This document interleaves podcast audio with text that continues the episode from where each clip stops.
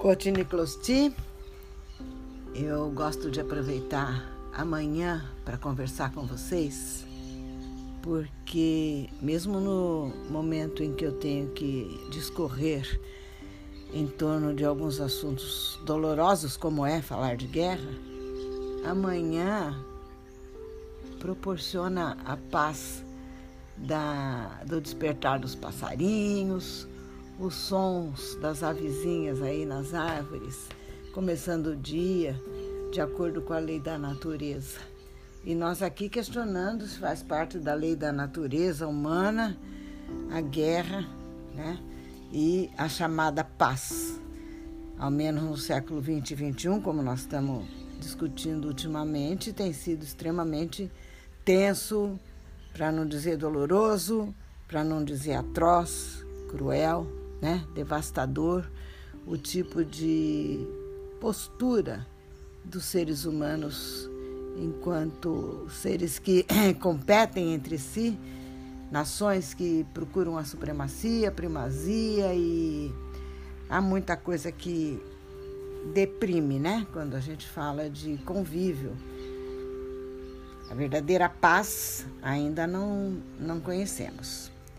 Agora, é anseio de, de toda a humanidade, de tal forma que durante a Primeira Guerra, no início da Primeira Guerra, havia um clima de euforia muito grande, voltando para 1914. Em todas as nações que se envolveram nessa Primeira Guerra, havia um clima de euforia muito grande. Parecia que era os soldados estavam indo para algum tipo de festejo quando saíam aclamados e é realmente uma euforia que nada é, tinha a ver, nada teria a ver, né? Quando se percebeu depois de quatro anos a, a carnificina que aquilo foi. Mas é, o desejo, pelo menos é, explícito de alguns líderes, é que aquela seria uma guerra para acabar de vez com todas as guerras. Seria alguma coisa tão incisiva, tão eficaz para acabar com conflitos e que então ia mostrar que a guerra não valia a pena. Seria uma guerra para acabar com todas as guerras. Infelizmente não foi nada disso. Subjacente, ainda que a gente não saiba exatamente quais são todos os interesses políticos, geopolíticos, econômicos, financeiros, Imagina, existem indústrias armamentistas que ganham muitíssimo com a guerra. É incomensurável o, o ganho de, da indústria armamentista. Não vamos entrar em detalhes, mas vamos nos ater a essa primeira questão. Afinal de contas, ao menos explicitamente, o que é que leva o, o, que é que leva o ser humano a fazer guerra? Sabendo que, que conhece os resultados, né? E olha, por incrível que pareça, são os motivos mais inesperados e inusitados e inaceitáveis que levam os homens à guerra. É, digamos, entre aspas, vai, que pudesse se entender que eles que as nações é, degladiem-se por conta de fontes de energia, é, espaços onde exista mais água, posição geográfica mais adequada, mas é, Pode parecer que isso faz algum sentido, porque nós já nos habituamos a ler isso em livros de história. Né? Ah, houve guerra porque aquele local era muito rico em petróleo, aquele local era rico em ferro, aquele local era posição geográfica, enfim. É, pode parecer uma coisa mais corriqueira, só que de fato se desalojam povos, povos, se desaloja povos, se toma posse, se acaba com soberania, se acaba com costumes, enfim, é, é, o assunto é muito grave, muito profundo. O que não se dizer, então, de guerras feitas em nome de religião e de raça, supremacia racial. Eu acho, é, meu estudo não é exaustivo, mas tem algum, uma, alguma consistência já a respeito de guerras ao longo de tantos anos. É, eu suspeito que por trás de todos os conflitos, ainda que não, não sejam conscientes, existe sempre um, uma questão racial. Parece que certos povos se consideram superiores a outros e, portanto, assim como se destrói um, um, um ambiente, um ecossistema, que também é um crime, mas vai, digamos que com a mesma naturalidade que se matava leões, ou que se matava girafas, ou que se matava uh, animais para se alimentar, algumas raças conseguem imprimir um pouco mais de naturalidade no seu gesto de extermínio, porque há raças que são inferiores, segundo os seus conceitos. Também não vamos nos aprofundar, mas tem que ler muito isso. Tem que ficar esperto para esse tipo de coisa. Se por trás de algumas propagandas não existe uma ideia de supremacia racial ou de supremacia religiosa até, como foram as guerras religiosas durante alguns séculos na Europa. Se não me falha a memória, durante o século XVII. Então, é, é, e, e, e, gozado que até, sabe, é, é tão sutil a coisa, tão sutil, que certos conflitos, digamos que na ortodoxia cristã que Jesus Cristo tenha dito dar a outra face ao inimigo, mas de alguma forma o, os seres humanos parece que conseguiram é, distinguir, separar, seccionar, fazer uma fenda que separa a vida privada e particular da vida dos estados, como se ser cristão ah, eu sou cristão em casa, eu rezo, vou à missa, eu faço tudo, minhas filantropias, mas na hora de políticas e de ações governamentais, a lógica cristã não servisse. Esse é um raciocínio meio assim, né? Fora a, os acréscimos ideológicos que pensadores e reformistas foram fazendo ao longo do tempo em, em ideias essencialmente cristãs. Vamos pegar o Sermão do Monte de Jesus Cristo, por exemplo. Né? e o Evangelho de Jesus Cristo, basicamente de amor e de fraternidade. Só que é, é exatamente isso. Com o tempo, o pensamento se altera e acontecem reformas, e aí vem, por exemplo, Calvino e imprime uma outra ética ao, ao que era consagrado dentro do cristianismo e transforma a ideia de lucro numa comprovação da bênção de Deus. Se a pessoa tem muito lucro, é porque ela foi abençoada. Também não é o nosso assunto hoje aqui, mas por incrível que pareça, por serem opiniões divergentes, os protestantes e os católicos, não especificamente por conta dessa questão do lucro, mas por várias outras questões que estão associadas às guerras religiosas, houve guerras.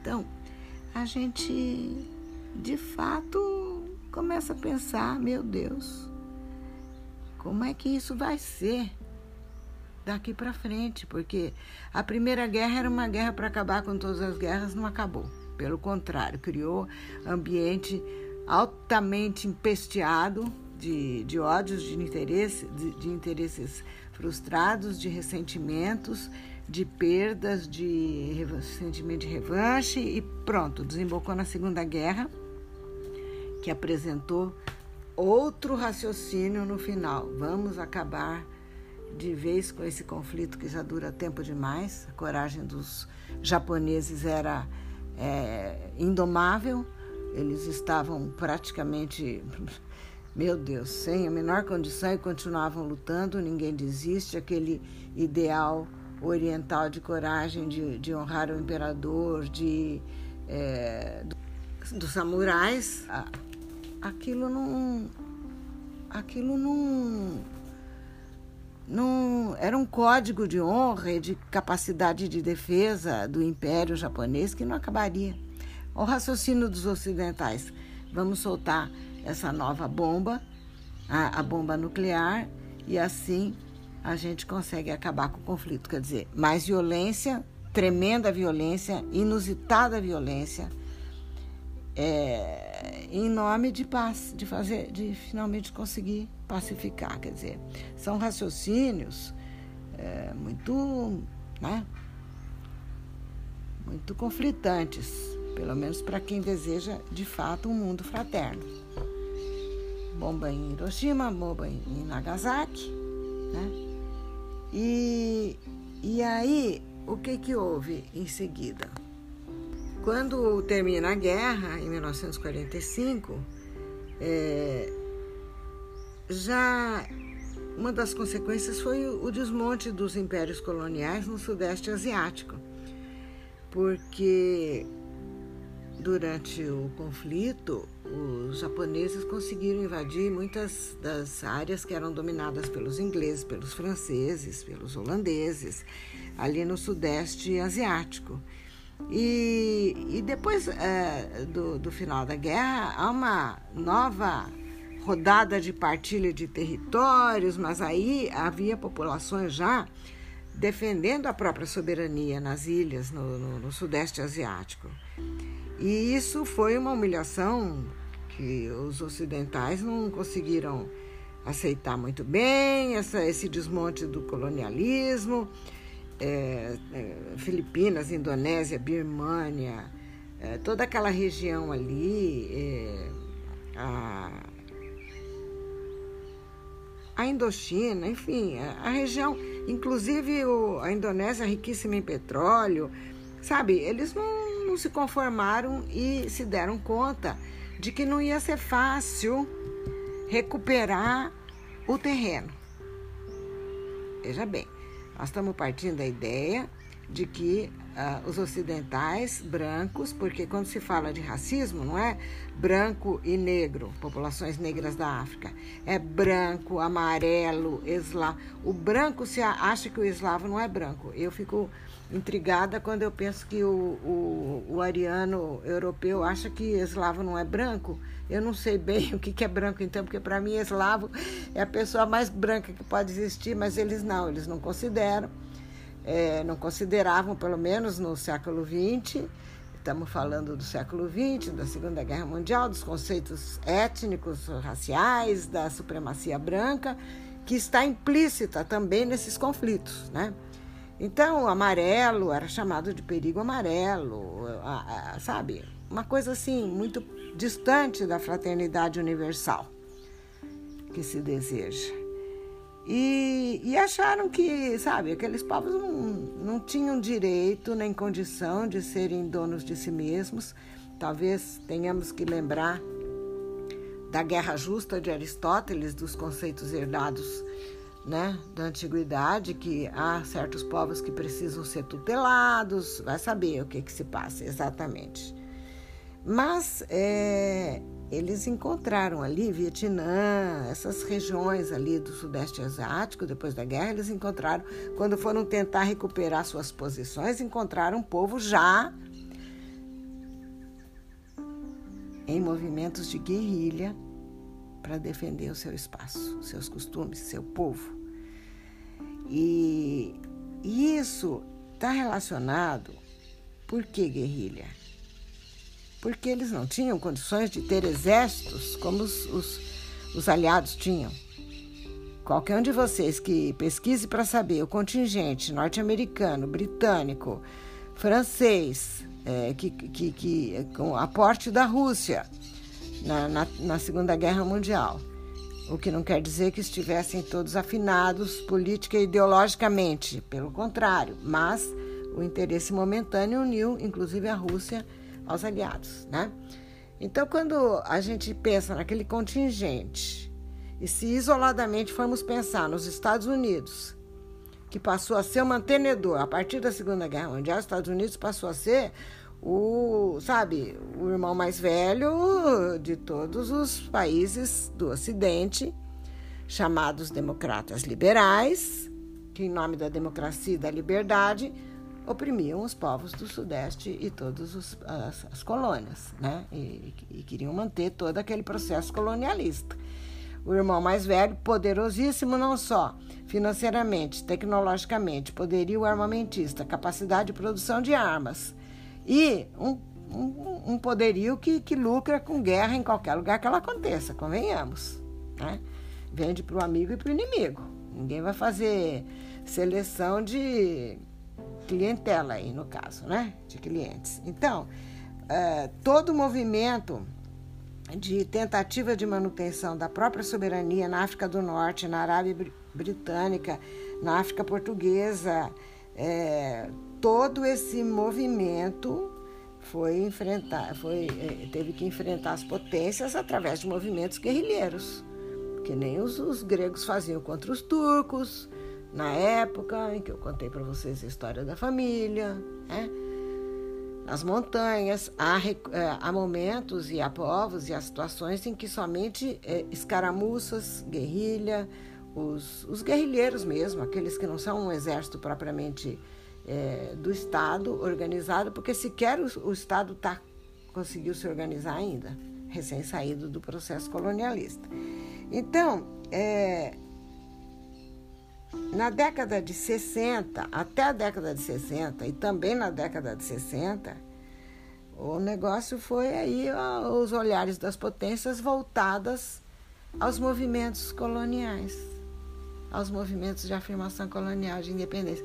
Quem de vocês, a nossa geração, seguiu no noticiário, dia após dia, o empenho dos Estados Unidos contra o, o, Vietnã né? A, a, a, luta no Vietnã, que ficou famosa no mundo inteiro, porque um povo pequeno, um povo pobre, um povo que tinha sido oprimido a vida inteira, agora se insurgia e conseguiu, por mais que as narrativas e, e as, as fontes da imprensa tentassem mostrar Estados Unidos como saindo vencedor quando levantou o último helicóptero para vir embora para a América do Sudeste Asiático, o povo venceu se impôs e conseguiu a sua autonomia. É, hoje eles se, se projetam no mundo né, como um povo que realmente renasceu das cinzas. Agora, vejam que interessante, entre 1945 e 1949, só os Estados Unidos tinham a bomba nuclear.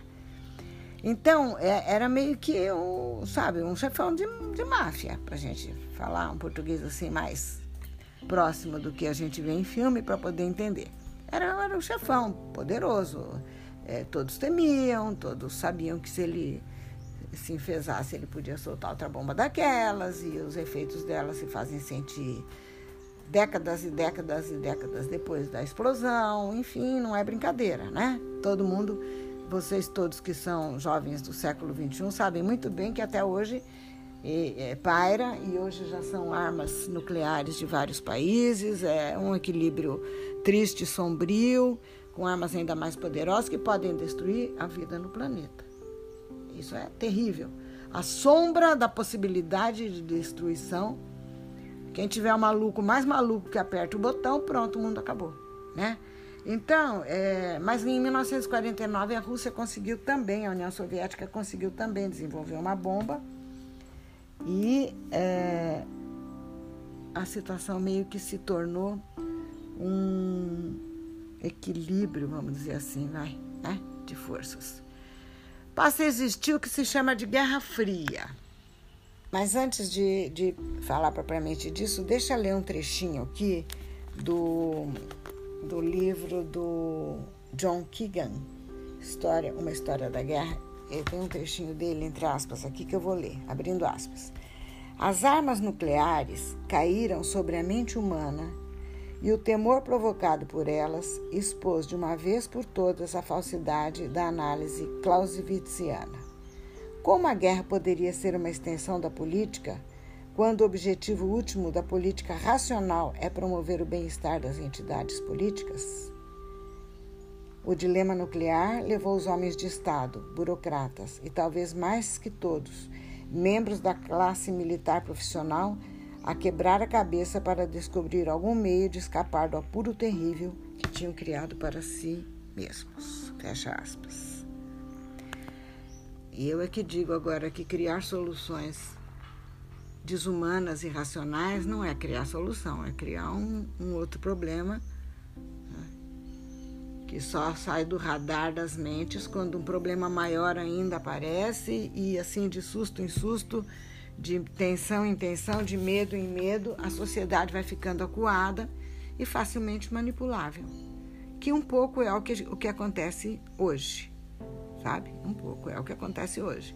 As pessoas, é, percebo nos menores comunicados que a gente recebe, nos menor, nas menores é, até nos, enfim, detalhes de comunicação na rede social, como as pessoas têm medo hoje em dia, vivem apavoradas, é, não sabem bem do que da própria sombra, mas isso não é uma coisa é, sem explicação, isso não é ocasional, isso não é mal do tempo, isso é um projeto, faz parte. Há interesses por trás da população receosa, medrosa e acovardada. Agora, é interessante, fazendo essa reflexão em torno da questão da guerra mesmo, eu até vou ver se consigo que uma grande intelectual, cientista, amiga minha, doutora Iraci Galhaz, consiga fazer uma participação e falar da pulsão de morte. Parece que a gente precisa analisar essas atitudes patológicas do ser humano por outro ponto de vista, não basta análise histórica. Mas voltando ao que eu queria dizer, é, eu vou repetir aqui, fazendo um, uma análise, refletindo, parece que o espírito de companheirismo, de cooperação, de amizade, de sociabilidade, de empatia, que é o que faz a nossa rotina, o nosso dia a dia. Ninguém levanta, ninguém levanta de dia procurando alguém para brigar, alguém para dominar, alguém para extorquir, alguém para só se for bandido, sei lá. Mas a, é, a atitude dos povos, de modo geral, parece que não é guiada pelo espírito de cooperação, pelo espírito de companheirismo. Como se isso, o cristianismo, fosse só para a vida privada, como eu disse no começo dessa conversa. Agora, é, há certos chavões e há certas premissas e a certos preconceitos que também precisam ser bem analisados. O mundo atual, do século 20 e 21, parece que projeta e diz que a origem é a fonte dos males, que a União Soviética, a China comunista, os muçulmanos. Olha, muito cuidado com esses preconceitos. Por quê? Se, se existia um povo que pensou a vida militar como uma filosofia e uma arte, justamente para exercer a moderação necessária em qualquer conflito, foi o chinês. Isso faz parte. O chinês nunca foi um povo imperialista. Eles fechados naquele colosso que é o mundo deles, tinham uma lógica, uma ética, uma filosofia é, baseada no pensamento de Confúcio, que era totalmente racional. E o Islã, por sua vez, que é, viveu um período de expansão no século VIII depois de Cristo, um período de expansão no qual eles consideravam que morrer por sua fé era ganhar o paraíso. Isso foi uma coisa é, restrita, foi um período relativamente curto do expansionismo do Islão. Logo depois do, do surgimento de Maomé, da formação do Islão, houve um período de expansão e ali eles se é, consideravam justamente pessoas é, destinadas a esclarecer o mundo, ensinar o mundo a sua fé, assim como os católicos fizeram na América e estavam dispostos a morrer na divulgação dessa fé. Né? Mas isso foi um período relativamente curto, isso não, isso não tem nada a ver com a realidade atual. Inclusive, depois que houve, depois da, da morte de Maomé, que começaram a surgir alguns, algumas tendências diferentes entre eles, os sunitas, os xiitas, algumas questões. A, a, o expansionismo deles acabou totalmente, tá? Então, é, nesse, nesse momento em que nós vivemos, atribuir a quem quer que seja, a quem quer que seja, a, a culpa, vamos por assim a palavra culpa, pelo momento de, de ansiedade suprema que a humanidade vive com atos terroristas, é uma covardia muito grande. Nós temos que parar, pensar em cada ato nosso, tá? Em cada ato nosso, em cada atitude nossa, em cada concepção nossa, porque o pensamento é a fonte de tudo. Em cada concepção nossa, o que é que nós estamos fazendo? Sendo fraternos, sendo espiritualizados, sendo elevados, seres humanos que crescem em direção ao alto, ou se nós estamos querendo expandir para as nossas laterais o nosso poder e dominar o pensamento do outro. Né? É... Eu acho que vale a pena aqui concluir essa reflexão com a última frase do, do livro que eu recomendo muito, que é uma história da guerra do John Keegan, que é da Companhia das Letras, a última frase ele diz o seguinte: abre aspas. Os pacificadores e mantenedores da paz no futuro têm muito a, a aprender com culturas militares alternativas, não só do Oriente, mas também do mundo primitivo. Há uma sabedoria nos princípios da limitação intelectual e mesmo do ritual simbólico que precisa ser redescoberta. Há uma sabedoria maior ainda na negação de que a política e a guerra pertençam ao mesmo contínuo. A menos que insistamos em negar isso, nosso futuro, tal como o dos últimos habitantes da Ilha de Páscoa, poderá pertencer aos homens com mãos sangrentas. Fecha aspas. Ele falou dos homens do futuro. Deixa eu ver o ano da publicação, 1995, desse não, não, 1993, desse volume que eu tenho. Então, veja bem, o futuro já chegou, né? E o que é que nós estamos fazendo com ele? Então, que assim seja um futuro de paz, de reflexão, de senso crítico e de construção de um mundo com as concepções de vida de unidade cósmica. E para finalizar, com um pouquinho mais de leveza, eu me lembro de uma frase de um amigo de Brecht, chamado Cal Valentim, que disse: Antigamente o futuro era melhor. Fecha aspas. Então, gente, vamos fazer um futuro agora melhor ainda? Vamos tentar fazer um futuro melhor do que antigamente, tá bom? Com a bênção dos antepassados.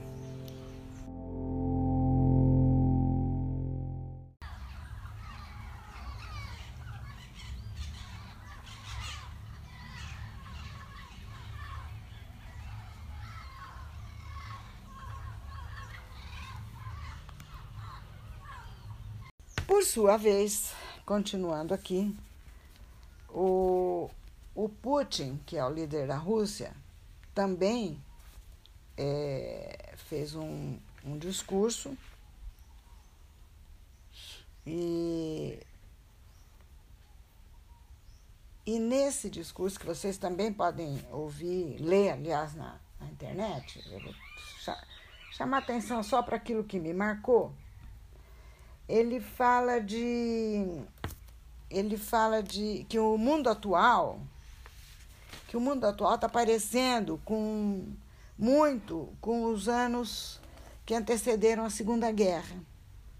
Uh, vários problemas e desequilíbrios que estão, os desequilíbrios que estão bem agravados atualmente, essa polarização tão grande de visões sociais, o surgimento e afirmação de vários populismos, populismos, pessoas que se consideram né, é, enviados de Deus, mitos, pessoas que acham que fizeram, incutiram, conseguiram se tornar é, um ideal de saída e de solução para grande parte da população de cada país. Existem os seus esses radicalismos, esses é, extremismos, esses salvadorismos.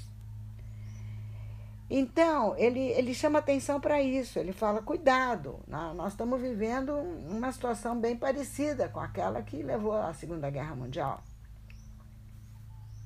Agravado que nós temos hoje monopolismos de empresas, tecnologia, manipulação, cada vez mais fortes, usando sempre a mídia. E aqui é, eu faço ah, trago algumas palavras aqui, vou, vou dizer de quem, porque li também algumas matérias escritas por jornalistas sobre isso tudo que eu li, os discursos que eu li diretamente dos líderes. Há um jornalista chamado Pepe Escobar que diz o seguinte: abre aspas.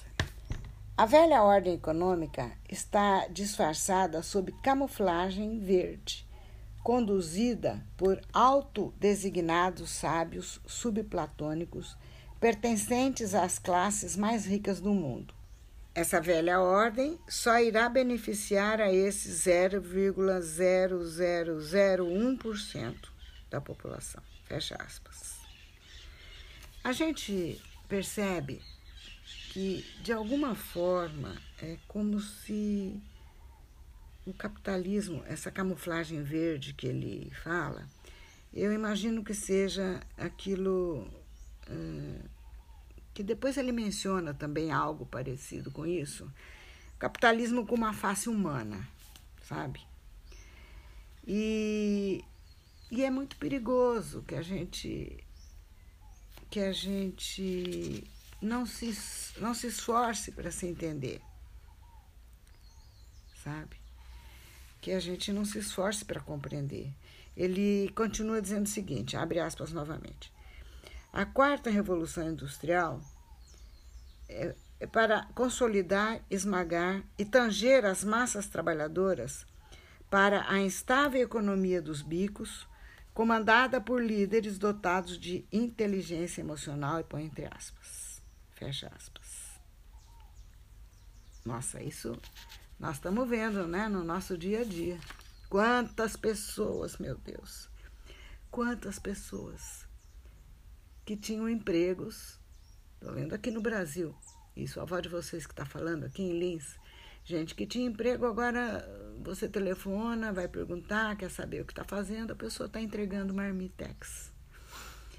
Dói, né? Voltando a Xi Jinping, abre aspas. Ele diz o seguinte: construir pequenos círculos ou começar uma nova guerra fria, rejeitar, ameaçar ou intimidar outros, impor voluntaristicamente o desacoplamento, perturbações no fornecimento ou sanções e criar isolamento ou desavenças servirá apenas para levar o mundo a uma situação de, de confrontação. Não podemos enfrentar ameaças em comum em um mundo dividido, e a confrontação nos levará a um mundo sem saída. Ainda Xi Jinping. A, a guerra que, quente, fria, tecnológica, seja qual for, somente prejudica. A diferença não é causa para alarme. A arrogância, o preconceito e o ódio, sim. Concluindo, só nos resta desejar fortemente cuidar de cada pensamento, de cada atitude, de cada gesto, de cada deliberação nossa para ajudar o mundo a se tornar um mundo que no qual exista lugar para cada pessoa e para cada nação. Cada um com a sua característica, cada um com o seu sistema, cada um com o seu regime, respeitadas todas as diferenças. Por sua vez, continuando aqui, o, o Putin, que é o líder da Rússia, também é, fez um, um discurso e, e nesse discurso, que vocês também podem ouvir, ler, aliás, na, na internet, eu vou chamar atenção só para aquilo que me marcou, ele fala de ele fala de que o mundo atual que o mundo atual está parecendo com muito com os anos que antecederam a Segunda Guerra. Uh, vários problemas e desequilíbrios que estão os desequilíbrios que estão bem agravados atualmente. Essa polarização tão grande de visões sociais o surgimento e afirmação de vários populismos, populismos, pessoas que se consideram né, é, enviados de Deus, mitos, pessoas que acham que fizeram, incutiram, conseguiram se tornar é, um ideal de saída e de solução para grande parte da população de cada país existem os seus esses radicalismos, esses é, extremismos, esses salvadorismos. Então, ele, ele chama atenção para isso, ele fala: cuidado, nós estamos vivendo uma situação bem parecida com aquela que levou à Segunda Guerra Mundial. Agravado que nós temos hoje monopolismos de empresas, tecnologia, manipulação, cada vez mais fortes, usando sempre a mídia. E aqui é, eu faço, ah, trago algumas palavras aqui, vou, vou dizer de quem, porque li também algumas matérias escritas por jornalistas sobre isso tudo que eu li, os discursos que eu li diretamente dos líderes. Há um jornalista chamado Pepe Escobar que diz o seguinte Abre aspas. A velha ordem econômica está disfarçada sob camuflagem verde, conduzida por autodesignados sábios subplatônicos pertencentes às classes mais ricas do mundo. Essa velha ordem só irá beneficiar a esse 0,0001% da população. Fecha aspas. A gente percebe que, de alguma forma, é como se o capitalismo, essa camuflagem verde que ele fala, eu imagino que seja aquilo uh, que depois ele menciona também algo parecido com isso, capitalismo com uma face humana, sabe? E, e é muito perigoso que a gente que a gente não se, não se esforce para se entender. Sabe?